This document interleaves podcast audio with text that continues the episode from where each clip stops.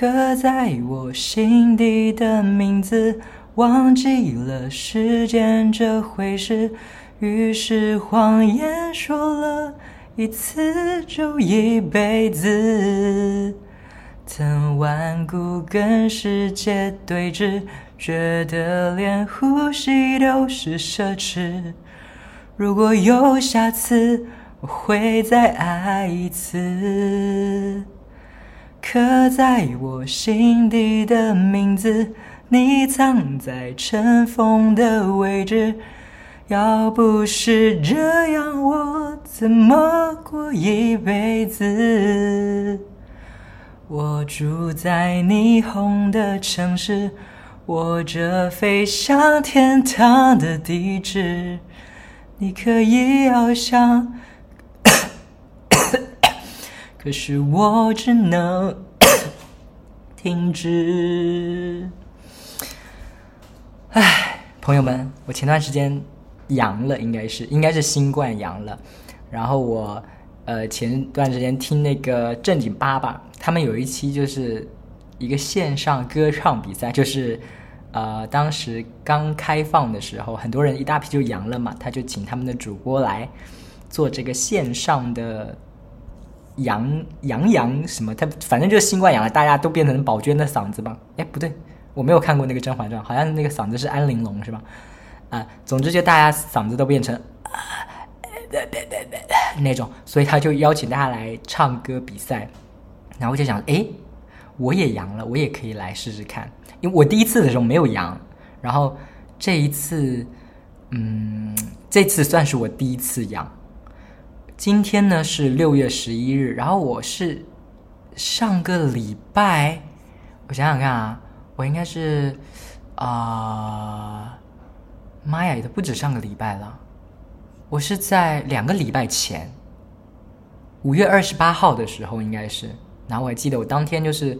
刚录完前两期播客，那天晚上就嗓子痛，我还以为是因为我录了两期播客，说话说太多伤到嗓子了，所以导致嗓子不舒服。但后来发现不是，那个症状不仅仅是喉咙痛那么简单，就是那天我就整个人变得好无力哦，就根本不想动，失去了活力，并且到了晚上的时候，我开始浑身肌肉痛。刚好那个症状发作的前几天，我有在家做一些深蹲，就是练臀的一些动作，然后整个就是用到很多大腿跟臀部的肌肉嘛。我怀疑是因为这个原因，就是你本来就是肌肉有点练到了，然后有点酸痛，加上这个症状，然后就让整个那个更明显，你知道吗？我在最严重的就是第一天晚上，第一天晚上我真的是翻来覆去睡不着，我就觉得我的屁股好痛，就是臀部跟腿的那个肉，我就是肌肉，我就觉得好酸痛。怎么翻过来覆过去的睡都不舒服，然后我一开始可能还没想到我是不是新冠阳了，我想说怎么回事？我是腰间盘突出了吗？是不是腰间盘突出会导致下半身就是整个麻痹酸痛？或者我又想到了那个之前有人说吃小龙虾会导致那个什么横纹肌溶解，就是他们好像说那个小龙虾用了一些。类似洁厕灵之类的那种东西清洗，然后那个东西吃到的体内就会导致你的肌肉开始溶解什么的。因为我当时那个酸痛，我就觉得，哎呀，我的肌肉是不是开始溶解？可又，可是我又没有吃小龙虾，我怎么就肌肉溶解了呢？总之就是非常不舒服。第二天我可能就想到了说，哦，可能是新冠。虽然我那几天根本也都没出门。我都不知道我从哪里感染上的新冠，我也没遇到什么像我打喷嚏、咳嗽的人呢，我没有遇到什么有明显症状的人。但那段时间好像刚好是厦门就是开始二阳的时候，很多我的朋友都说他们的同事都在办公室里开始第二次那个新冠阳了这样子。我我自己去溯源，我是回想不到我到底是从哪里感染上这个病毒的。总之后面就是开始不舒服嘛，就是整天都只想睡觉。然后失去活力，而且我自己感觉我是一个蛮那方面需求蛮也没有很旺盛，但是每天晚上想要自己来一发的那种人。然后那个整个舒服不舒服到就是完全没有那个念头，完全没有。之前还想着戒色来着，就戒不掉，结果就是新冠帮我戒了一下，那段时间都没有那个兴致去做这件事。哦，对，讲到这里我还可以辟谣一下，因为我现在差不多两个礼拜我就好了嘛，差不多一个礼拜我就恢复的差不多了。之前不是有谣言说得新冠会阳痿会怎么样怎么样？No，这是谣言好吗？因为我个人的话，大概一个礼拜之后，我就可以自己再动手做那件事了。OK，想想看，当年就是还在封锁的时候，就是还在还在防疫的时候，这谣言传的跟什么一样啊？这是谣言啊！那第二天之后，我就知道我是新冠了嘛。哎，我我其实也没去查了，我没有那个抗原什么的，但是我就第一次开放的时候，我囤了那个对乙酰氨基酚，就是本来是想要那个时候吃的，可是我第一次没有感染上，所以我没有用到那个药。这次我就吃了，然后吃了其实就明显有好转，就是肌肉没有那么酸痛了，只是还是很困，还很想睡觉。然后我就想说，那我就睡觉吧。我觉得睡觉对人类来说就是关机，你知道就是关机一下再重启，你整个人状态会很好很多。然后我那几天大概就在迷迷糊糊，就很想睡觉，什么都不想干，失去活力的那种。嗯，那段时间还有一个很痛苦的症状是鼻塞，耶，晚上睡觉鼻塞尤其痛苦。我不喜欢用嘴巴张着呼吸，因为会觉得嘴巴很干什么的。我还是习惯用鼻子呼吸，但我只有一边鼻子是通的嘛。就好难受，好难受哦！就是这两个症状，一个是那个鼻塞，一个是肌肉酸痛，就让我觉得衰老真的是件很可怕的事。当你老了，可能你身上一堆毛病，这两个可能都算不上严重的那种了。可是这两种都不太算严重的症状，就已经把现在的我折腾的够呛了。我就觉得天呐，好痛苦，好痛苦呀！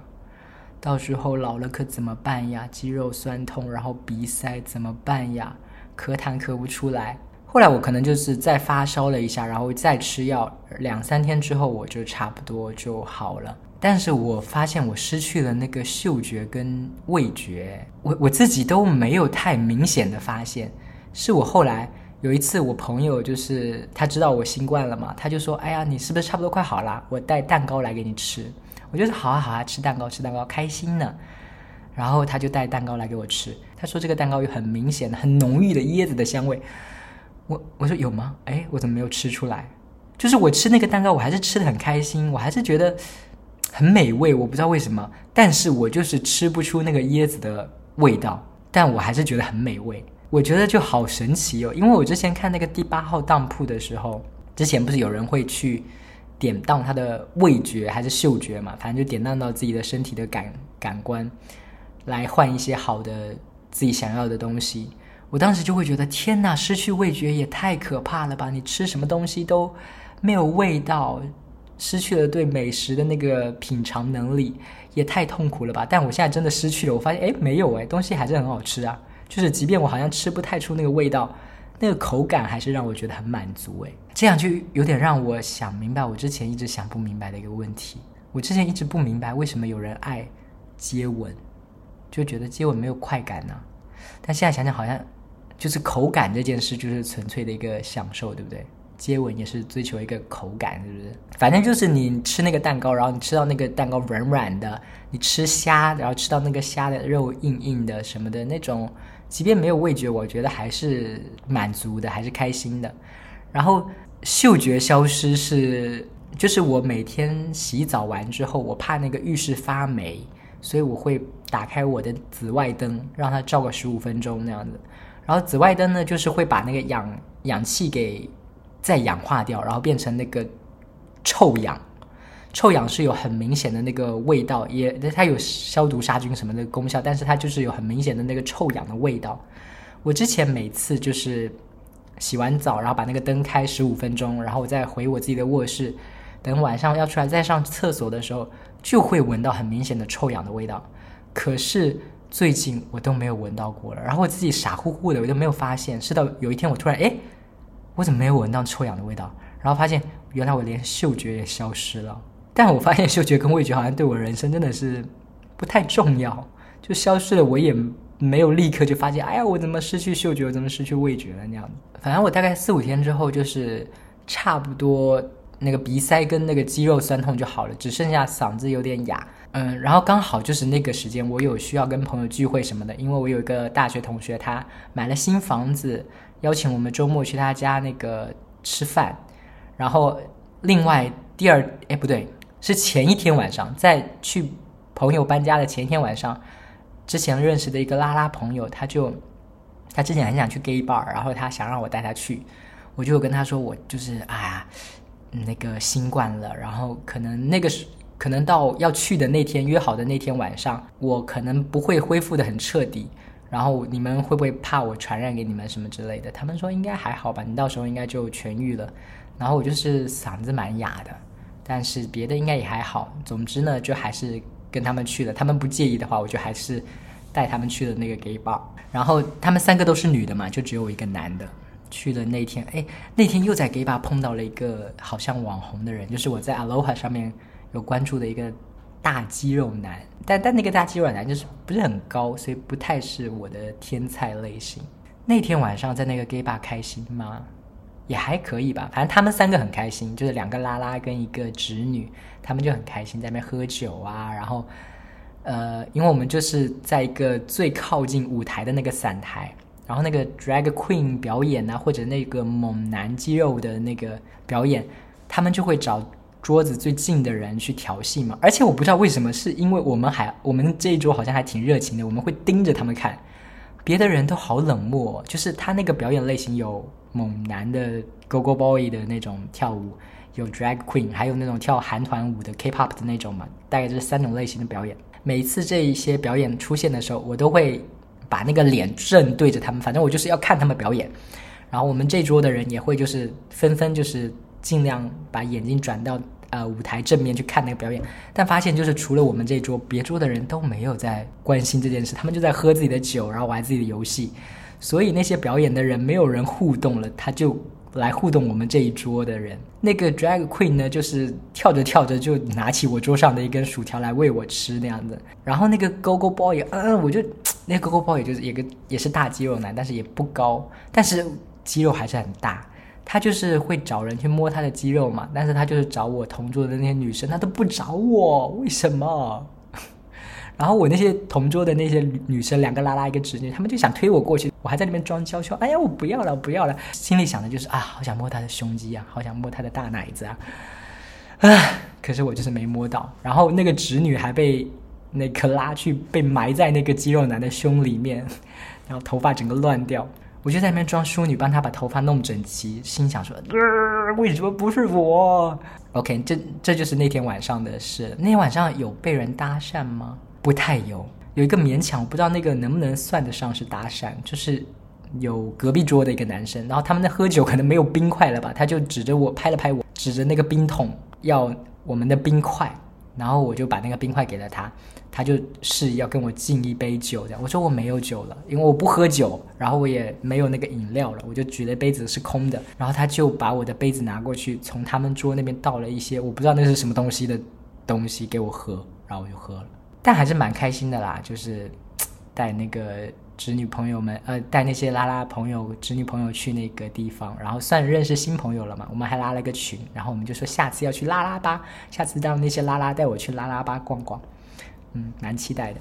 哦，对了，那天我还穿的是那个以爱的那个衣服哦，我不知道你们有没有看看过《以你的心全是我的爱》那个很火的泰国 BL 剧。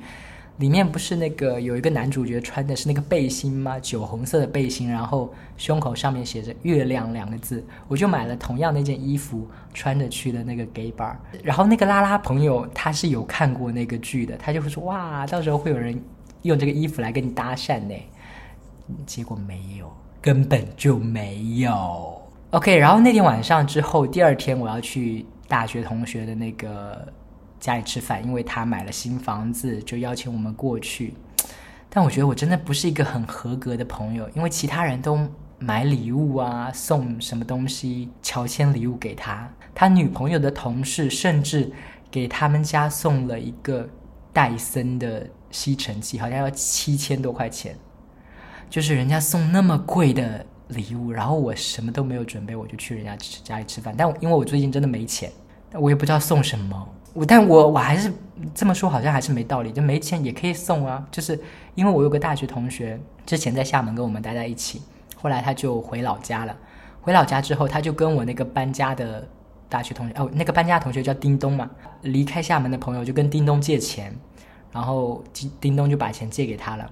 他在欠着叮咚钱的情况下，知道叮咚要搬新家了，还说：“哎，我要给你买点什么，我要给你送点什么。”然后叮咚就说：“不用，不用，真的不用。”最后那个同学还是给他买了一些筷子，我不知道那个筷子是不是很贵的筷子啊什么的。总之就是人家有一个心意，然后有有些大学同学就送什么空气净化器啊。有些就送，反正我们那天吃饭的时候，他就带了食材来，带了各种海鲜什么的来。另外一个就是那天是他做的饭，我不知道他有没有送什么，但是那天晚上的饭是他做的，菜是他炒的。我就真的是完全没有贡献的，我就是空手过去吃饭，然后走的时候还带走了他家的一个电 电热烧水壶。但是就是原谅我最近真的没有钱，就是真的没有钱。嗯，他的新房子还蛮漂亮的，就是。可以看到海，然后超大的落地窗，然后他家电视已经买到八十寸的电视了。我第一次见那么大电视，八十寸的电视，整个就是很现代的感觉。反正就是嗯，蛮好的。我觉得那个房子很漂亮。之前他给我看视频的时候，还觉得那个房子在视频里看见好小哦，但是现实是没有让我觉得很小，还蛮宽敞的。人家的生活就是感觉有在变好。接下来说点什么？啊，就说点最近没钱的事好了。最近就是没钱，我不知道之前有没有讲过，反正就是原来我经常接的那个工作室的剪辑的兼职，前段时间他们就没太找我了，我就想说是他们找到了员工吧，然后就没太找我了。可是听到一些小道消息是说他们的员工有些又辞职了，因为他们就觉得加班费没有给他算加班费，总之就是觉得不公平，然后很多员工就离职了，然后前一个月就开始。因为六幺八的关系，好像是说要很多视频要赶，然后就让我帮忙。我就说好啊好啊，那我来剪，缺钱嘛，咱就剪剪。但是，嗯，首先就是这个单价就变低了，因为我以前剪的那种很轻松的一条，可能就可以拿到一百块钱，现在剪的就是超复杂、超复杂的那种。我可能以前可以一天剪十几条，就是一天就可以一千多块钱了，但最近它就是单价变低了，四十块钱，然后又要剪很久。我记得有一批是两天十四条，两天十四条的话是多少钱？妈呀，才五百六十吗？我有没有算错了？我再算一遍。对，五百六十，我减了两天，那一天就相当于才二百八十。但但还好，就是也没有还好了。其实我就有点就是觉得说，行吧，这个这个比较复杂，剪的比较久，下次可能会有更轻松的活。那为了更轻松的活，这个。久一点的我也就忍了，对吧？后来他就给我另外的活，然后本来这种活之前都是按一百块钱算的，但这次他说，嗯，这个活还是按四十算。我犹豫了一会儿，我就说，OK，行，就减，反正我就是告诉自己，我缺钱，咱们就是为了赚钱，就是忍一忍啊，忍一忍。然后我以为这四十就是会跟以前一样轻松，比较好赚嘛，所以我就减。剪剪剪剪剪，那个对接的同事呢，就给我发了两个样本，一张照片，一个视频。他就说照着这个剪，但事实上那个照片的颜色跟那个视频的颜色根本就是两个颜色。我说那我照着哪个剪呢？他就说那照着照片剪。我就照着照片剪，但我又想说，既然你原来那个视频可以通过的话，那说明那个视频也是 OK 的嘛，对不对？就是那我只要在照片跟视频的这个范围内区间内，颜色调在这个区间内就可以了。因为我自己之前是直接跟我老板对接，然后我根据我老板自己的审美，我就觉得他一定会觉得这个照片是偏黄的。如果把视频调到那个照片的那个状态，它一定是会偏黄的，所以我不敢太往黄的那边，太往照片那边调。我就想说，我保留一个照片跟他那个参考视频的中间值就好了。然后他就跟我说，嗯，不够像照片，要像照片一模一样。我其实一开始先剪了两版给他，给那个对接的同事看。然后我就希望他可以确认其中一版是 OK 的，我就照着那版剪下去就好了。但后来发现他好像其实根本也就没有看那个视频，就说你照着照片剪。然后我后来剪的时候，他就说啊，那你发一个过来给我看一下吧。我都已经剪到第五六个了，然后他说发一个过来给我看一下吧。那我发过去给他看，他说嗯，这个颜色不对。那我心想啊，你为什么一开始我给你发那个就是确认版的时候你不跟我确认？我都剪了五六个了，你现在跟我说哦，我觉得这个颜色不行。就有点蛮不爽的，但为了赚钱，我就忍住了。我就说好，那我再剪一版给你，我再剪一版给你，然后这个就来回了好几次，我就再剪一版给你，再剪一版给你。后来剪到一个男生的那版，终于他觉得啊，这个颜色差不多了，就是肤色或者对比度有点什么什么。我说好，那我再剪一版给你。然后我发给他，就没回我了。没回我之后呢，我就想说，那你应该就是默认这个 OK 了吧？结果第二天他说，嗯，你给我发的是男生，你再给我发一个女生版本的。然后我就。又去调那个女生版本的，然后也是调来调去，因为我觉得颜色这个东西蛮主观的，你知道吗？我不可能，我我怕我背景颜色调了，等下产品的那个颜色又不对，然后就觉得这毕竟是要以产品为主，又不是以那个背景为主，对吧？他就很追求那个背景颜色要跟照片一模一样，然后我就调调调调调调，我就啊，我觉得好痛苦哦。就是以前我在做这种活的时候，根本就不用那么复杂，就高光阴影拉一拉，除非偏黄或者偏蓝，就是稍微调一下就好。他现在居然要求我就是跟那个照片一模一样啊！那是很大的工工作量的，然后我就想说，四十块钱有这么难赚吗？就四十块钱而已，你对我这么多要求啊？然后我还是就是想说，为了赚钱，我忍了，我就是剪一版给你，然后我就把那个女生的磨磨蹭蹭，我终于就剪好了，然后发给他，我就说，你看一下，如果不行的话，那我没有办法剪了，你再找找看其他人那样子。然后我把那个发给他之后，他看完说，嗯，还是不像，你可不可以把它调到跟男生的一样？你再调整看看，然后我整个就是崩溃，就是那那崩溃的前一天晚上，我就已经很不耐烦了。就是我在那边调了半天男生的那个视频，然后发给他，他一直没回我。那天晚上我就已经蛮觉得憋屈了，我就觉得我赚这个钱也赚的太辛苦了吧？我为什么要这样委屈自己？因为我觉得这些工作就是一个。就是电商的视频，你知道，他就放到淘宝上，放到哪里去？我觉得并不是一个有趣的内容，并不是大家会看来消遣的内容。就这种工作对我来说，就有点像屎上雕花，你知道吗？就是你把一个屎做的很美味，但没有人要吃屎啊，没有人真的爱看这种东西。然后我就觉得，我要为一个没有人爱看的东西付出那么多心力，Why？Why？我为什么要把我的人生浪费在这里？然后整个晚上我就睡不着，一直到晚上五点多，我也可能才睡下去。天都亮了，我就记得。然后第二天的时候，我就是把女生的再发给他，然后他又说不行，然后我整个就是受不了了。我说，要不算了吧，我不想剪了，你再去找别人吧，我真的没有办法达到你的要求。他就跟我说，你再调整调整吧，我们真的没有别人可以减了。哦，对，我还想起来。之前我听说他们是有别的兼职嘛，然后我就想说完了完了，我真的是没有竞争力了，因为就是别的兼职可能四十块钱也可以接，那为什么要找我呢？对吧？然后我就问他说，哎，哦对对，是因为那段时间我刚好不是要去那个 gay bar，加上去那个大学同学家乔迁什么的，我就跟他说那两天我是没有空的，你如果有活就安排给你其他兼职。然后那个对接的同事就跟我说没有没有其他兼职了，其他兼职都在忙，然后我就是他们的。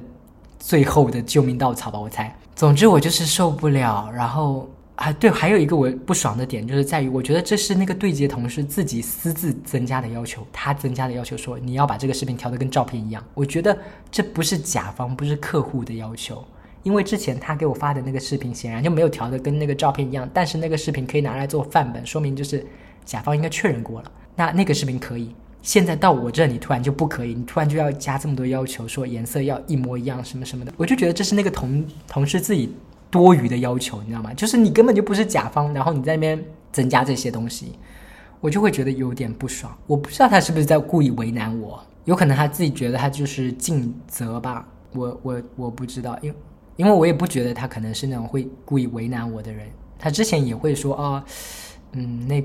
个算了，这个问题你就不要改了，先往下减吧。什么甲方可能不会在意什么，他就没有让我改。但最近他就是让我就是一直改，然后我就觉得超不爽的。反正第二天经过那个失眠的晚上，然后加上我就是忍气吞声又改了一版给他，你看看他，他又跟我说不行，然后我整个就是撂挑子了，老娘就是不干了，老娘就是不想干了。我我之前有纠结过，因为我就觉得如果我说我不干了，接下来可能我就再也接不到。这边的兼职了，那我之前的生计大部分都是靠这边的兼职来做的，但是我又觉得好委屈、好痛苦，我真的不想再做了。我有在纠结一段时间，就是不做，就是后面以后可能都没机会了；做的话，你就是忍气吞声，再是忍受这些，我觉得是嗯刁难。我就觉得不对，不，这算刁难吗？我就觉得这个活四十块钱而已，就四十块钱一条视频，你。跟我要求的有点太多了，我就觉得钱有那么难赚吗？你这个要求是合理的吗？四十块钱而已，哎，其实我不知道是不是合理，因为我那天去搜小红书啊，就是我那天晚上睡不着，我就去搜小红书剪辑兼职，然后有人吐槽说他们去淘宝上面接单，二十五块钱一单，然后也是要求巨多的，二十五块钱一单还没我这单高呢，是吧？要求也是巨多的，然后我还要看到小红书上他们说什么口播视频十五块钱一条，我不知道现在市场行情价是什么。然后我看了，我就觉得是不是哎，我这个工作室对我还挺良心的，还给我四十块钱一条。我不知道，但但就还是觉得不开心，就是咱就是干的不开心，咱就是想辞，就是我我都已经在那个工作室辞过一次职了，然后变成兼职之后，这是我的。兼职的在辞职的感觉，我就是说我剪不了，我做不来，然后我就跟那个对接同事这么说了，然后那个同事就是整个就是有软化吧，他就说那我真的安排不出别人来剪这个视频了，你再调整看看吧，你你反正有时间，然后我说我不想浪费时间在这些细节上面，就是你这个视频到底要磨我多久，再磨下去我会疯掉，我真的没有办法再耗费这么多心力在上面，而且我也真的不知道我还能调哪些参数去把那个背景调的跟那个一模一样。总之，我就是说我没有办法。然后他就说他来回了几次吧，他就说你再调整看看。我就说不行，我做不了，你找别人。然后他就说那不然换别的活给你干。然后他就说这个是什么什么活更难，那要用 AE 什么的，那我就不让你干了。然后就让你去做一些别的，然后就更简单的那种。然后我就会有一种那种嗯羞耻感，我不知道用羞耻感这个词准不准确，因为我觉得我就是我说我不干了。我想要是那种很潇洒的，就是老娘不想赚你的钱了，你这么折腾我，老娘不缺你这个钱，啥活我都不要接了那种。就是我希望，我觉得潇洒的态度是这个，就是什么活都不干。但是当他说可以给你更更轻松的活的时候，我其实心里是犹豫的。我觉得啊啊哎哦啊，那好像可以哦，我就觉得有种迅速跪下的感觉，但我还是嘴硬了，我就说嗯，可以不剪吗？我不想剪了，你再找别人吧。他就说很快的啊，什么什么什么之类的。然后我基本上微信是会很快回人家的那种人，但是他那天给我发说要不要再剪这个的时候，我就没有回，我就很久都没有回。我在想说怎么拒绝他，因为我在思考说我到底要不要接受这个，我要不要跪下去接这个活。然后我思前想后，我其实还是觉得不想接，我觉得我不想跪下，但我还没回。他就找了另外一个同事，直接把那个素材发给我了，然后那些视频素材让我下载什么的。后来可能又讲了一些有的没的吧，我就说，呃，好吧，那这个剪完之后，我想休息了，我不想再剪别的了。他也没有答应我，他就是他可能也怕找不到人吧，答应我了，然后后面再找不到人。我就觉得是吧，是吧？他如果找不到人的话，说明四十块钱一条还是便宜吧？就别人嫌便宜不接他的活，所以他只能找我啊。因为毕竟就是那那那些流程什么的，你要去另外找别的兼职，然后负责那么一大堆，然后那个流程不熟悉的话，其实是不是也不好找那些熟悉这个剪辑的人？所以我算是一个有经验的，然后还愿意接受这个价钱的，我算是一个我不知道，我觉得我应该算是蛮划算的一个选项吧。但真的这次弄的就是蛮不开心的，然后我就觉得，嗯，我应该会再去找别的活吧。这边我真的就是不抱希望了。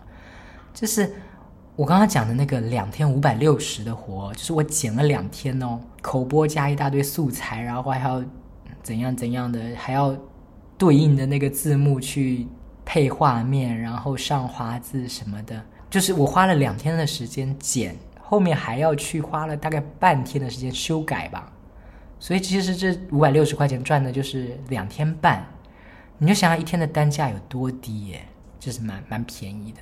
然后就是蛮不爽，对，然后我就是相当于就把这边的工作给断掉了，接下来应该又要苦恼说再去找什么样的兼职了，嗯，真的不想坐班呐，可最近可能就是可以开始专心搞那个零食的事，就是之前那个朋友说要做临时博主，然后拍那个视频什么的，最近可能就是会专职搞这个事情，但我又觉得我对自己不是很有信心耶，我又觉得。我好像不是一个那么有趣、吸引人的人，我就觉得我可能又做不起来，又是一个扑街的，然后浪费时间的一个项目。我觉得我现在最希望的就是什么时候可以做我自己想做的东西，然后又能养活我自己。就是实在受够了这种帮别人做东西然后做一些我自己觉得是时尚雕花的事情然后还要被改你在时尚雕了一个花他觉得你这个花不够漂亮你给我再回去重新雕也太痛苦了吧。Ok 这期播客就是这样啦先到这里了拜拜。